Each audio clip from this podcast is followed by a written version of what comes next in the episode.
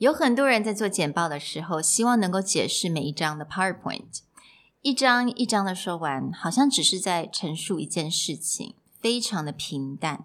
那你的重点，人家到底听到了吗？所以在这个单元，我们要提供给大家很有用的句型跟片语，让你轻松的帮助你的观众跟听众画出重点。Hello，欢迎来到商业英语 Career Plus 的 Podcast。在这边，我们利用多年国际职场与教学经验，带给大家最真实与贴切的职场英语知识。Hi, I'm Sherry, founder of Executive Plus. As a language trainer and certified coach, I've trained hundreds of managers from Fortune 500 companies such as Dior, Google, and Deloitte & Touche. And I'm Nick, Director of Communication Strategy at Presentality. I've helped startups raise millions of US dollars in funding and trained executives of publicly listed companies to present on the global stage.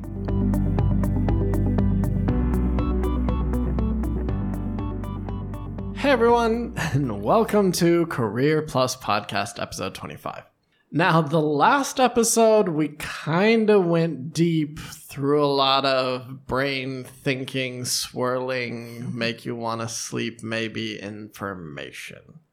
So, today we're still going to talk about presentation, but we're going to talk about a key issue that we hear a lot and how to overcome it very simply, which is how do you call out information? a lot of times people have many ideas that they're presenting and it all just becomes a blur because they're not pulling out the key ideas and talking about them. 嗯哼，像上个礼拜我们讲到了这种基本的架构啊，你要该怎么样去构想，或者是怎么样去准备你的简报。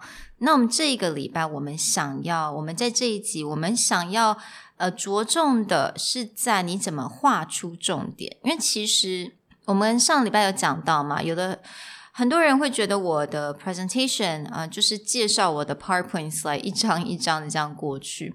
那其实你的听众不一定都知道你现在在讲什么，或者不知道你现在的重点是什么。不要 assume 说他们都一定知道，百分之八十的时间是他们有的时候是嗯，可能在想别的事情。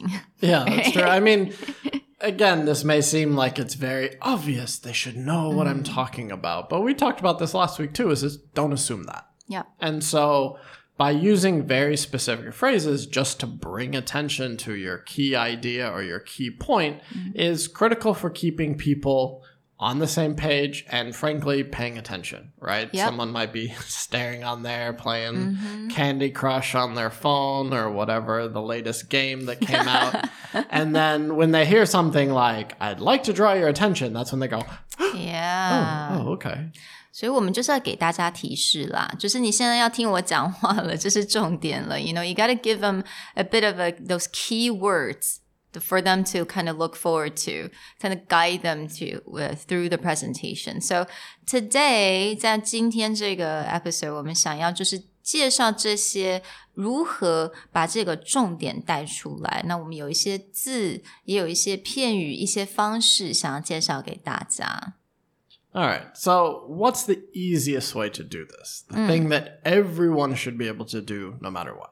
So, something that you mentioned earlier, you know, the key phrase or the word that he used was to draw your attention, right? When you say something like that, I would like to draw your attention to 你的听众很容易就是哦，OK，这个地方我要赶快来听了，这个是重点的部分。 Yeah, so just a simple verb plus noun Exactly. phrase. Like, I'd like to draw your attention. Or a verb itself will be enough. I'd Yeah. like to stress or emphasize this point. Or please pay close attention to this thing or focus on. Absolutely，所以这些很简单，每一个人我相信你都知道的一些重点的这种呃动词，其实很容易我们把就把它带出来，就是 you know stress。I like to stress the following key points, or I like to draw your attention, emphasize.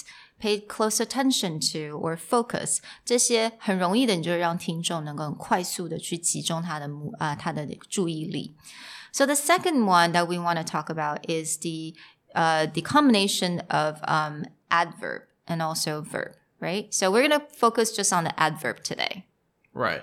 So with adverb is is when you're really trying to highlight and and make it sound amazing. You might be like, this is extremely crucial, or this is extremely critical, right? 嗯，所以其实这个部分我就发现蛮多，呃，正在学语言的人，或者就算你可能英文程度已经不错了，还是有蛮多人会去忽略这些副词。我们都知道这些副词 在学校绝对都学过，只是我们在使用上面真的是有的时候没有这个习惯，所以请大家回去好好的，就是在平常的 conversation 里面就可以把它用到，就是刚刚 Nick 所讲的 extremely、completely。totally or absolutely. Yeah, these kind of words always just make it sound even grander. Like, I completely agree with what you had to say, or you are completely wrong. Yeah, absolutely. It just takes it to another level, right? Yeah, or totally and absolutely, like, we're absolutely in agreement. Or this is absolutely the worst idea I've ever heard. Exactly. So, um, 第三个我们想要介绍给大家就是 using what in the very beginning of the sentence。那其实觉得说 为什么要 using what？那我们现在讲的不是说问句的那个 what，我们在讲的是 statement，like what we need to focus on is。 Or what is extremely important is. Where what we should do is talk about, you know. Right. So using what in this context really helps draw attention. You could actually play with where the same same way. You'd be like, where you need to look is here. Or where we want to go is this place. Ah, okay. So we have two options here. So where 跟 what 用来作为这个句子的开开开始。 Alright, so the next question，这个问这个就蛮有意思。那这个我觉得本身是觉得这个比较美式的文化，right? It's a more of an American cultural Yeah, thing.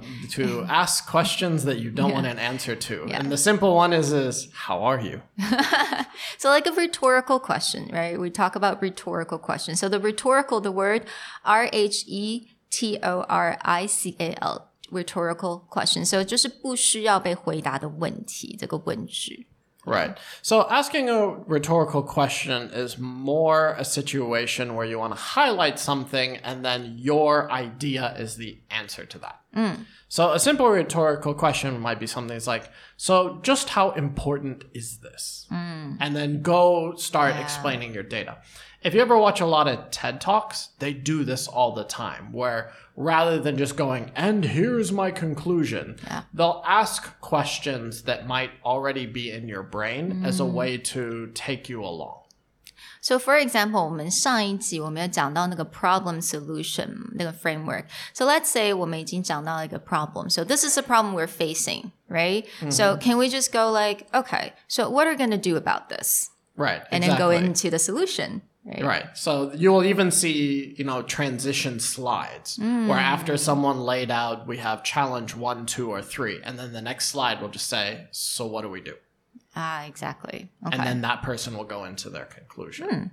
所以这个就是所谓的 rhetorical question。那 rhetorical question 其实你在不同的 context 你都有不同的问题。那这个部分我相信大家可以自己去去构想。So you know, as an example, for example, you know, what are we going to do about this? So what are the solutions to these issues? So these are kind of a rhetorical questions that you can ask and then you answer in your presentation. Right. And actually, we talk about it's a bit of a Western thing, but if you want to see this done, a master class in rhetorical questions, go to the Taiwanese supermarket when you have the mm-hmm. lady who's introducing new products. Mm. They do that all the time where they're like, oh, I'm going to sell you this new honey. Now, what's the benefits of honey? And then they'll like pull out like a data sheet. I didn't know that.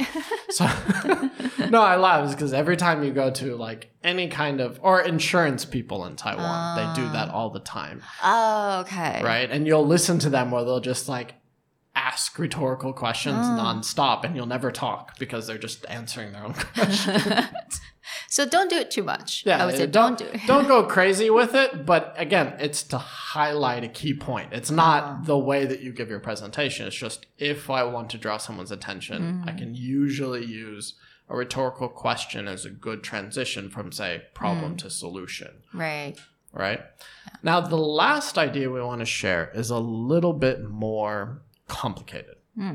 it's offering something that's a counterintuitive statement. Hmm. Now, what I mean by counterintuitive is, is if you set out your idea, your audience may already have a conclusion in their mind. They hmm. may already be thinking about how to do something.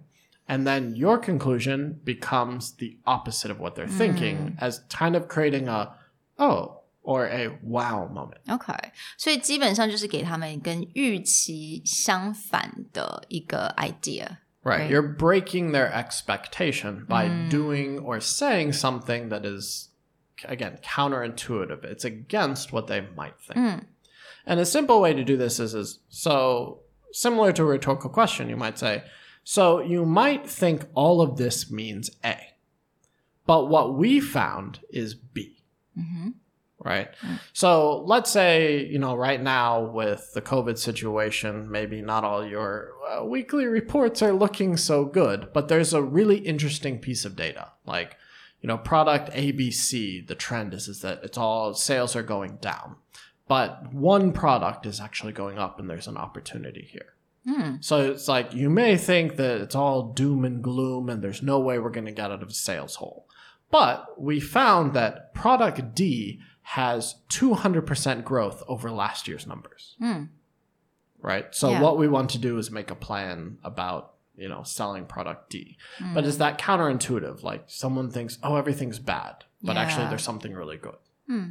So I think it allows people to really think about it and create a memory point. I think so. When people walked out of that presentation, they remember that. Right. Yeah.